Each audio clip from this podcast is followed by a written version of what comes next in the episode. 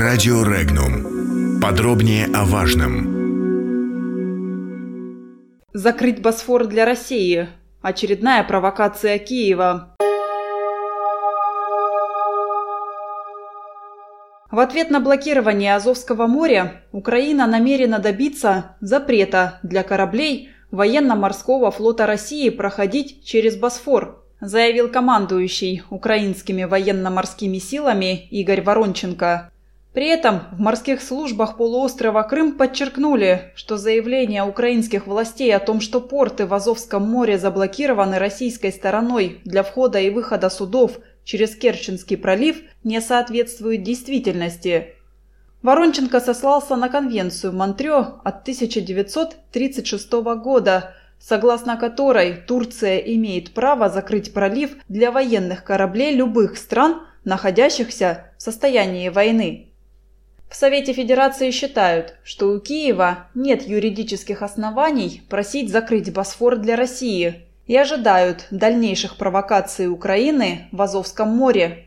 По словам члена Совета Федерации Франца Клинцевича, командующий военно-морскими силами Украины продолжает упорствовать, считая, что незаконное вторжение судов военно-морских сил Украины в территориальные воды России не было ошибочным. Тем самым он, по сути, анонсирует новые провокации Киева в Азовском море. Все это по меньшей мере странно, особенно с учетом того, что Украина уже знает, каким будет ответ российских пограничников на подобные провокации.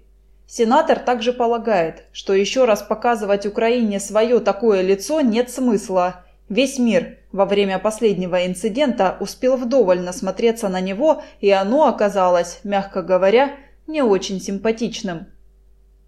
Власти Украины хотят разрушить систему международного морского права, которое сами нарушают самым наглым образом и призывают к этому других. Так высказался член Комитета Госдумы по международным делам Сергей Железняк.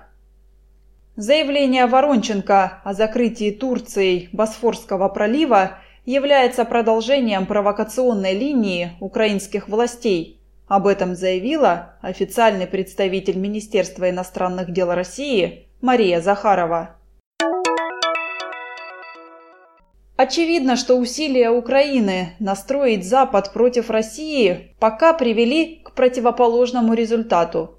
Об этом говорит и заявление президента США Дональда Трампа, касающееся инцидента в Керченском проливе. По его мнению, следует разобраться, предупреждала ли Украина российскую сторону о проходе своих кораблей перед инцидентом в Керченском проливе – это ключевой вопрос для понимания ситуации. Американский лидер признался, что ему не по душе произошедшее в акватории Черного моря и подчеркнул, что ждет подробного экспертного доклада об инциденте с участием трех украинских военных кораблей. Подробности читайте на сайте Regnum.ru.